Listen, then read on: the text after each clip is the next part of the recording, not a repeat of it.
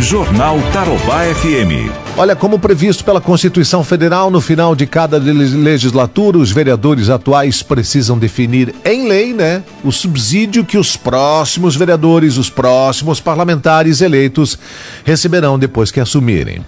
Então, por ano que vem, a mesa diretora decidiu que não haverá nenhum tipo de reajuste nos vencimentos dos vereadores em Cascavel e também optou por reduzir a remuneração do presidente da Câmara. O projeto de resolução foi discutido e votado ontem.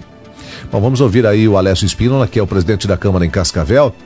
Ele que detalha para a gente como funciona a legislação sobre os salários dos vereadores e como é que foi essa votação, né? Bom dia, Alessio.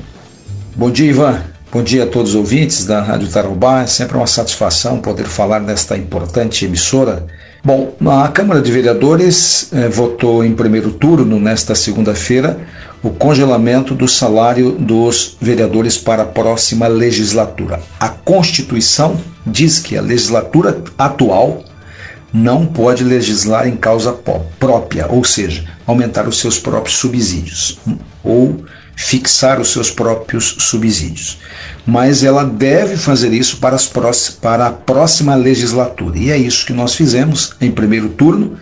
Eh, os salários serão os mesmos dos atuais eh, que os vereadores recebem.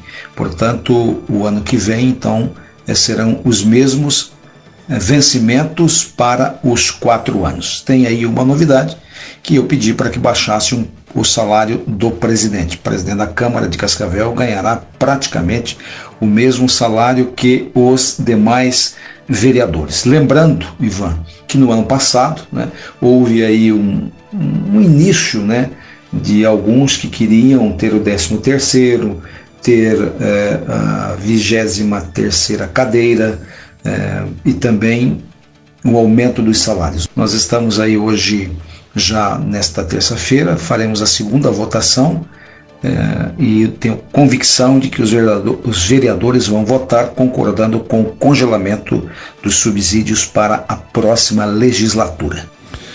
Ok, portanto, para a legislatura 2021-2024 serão mantidos os subsídios atuais de R$ 12.078 mais 49 centavos para os parlamentares e o subsídio da presidência fica em R$ 13.927,24 uma redução aí de R$ 1.266,11. Lembrando que a Câmara não concede nenhum tipo é, de verba de gabinete para os vereadores além do subsídio.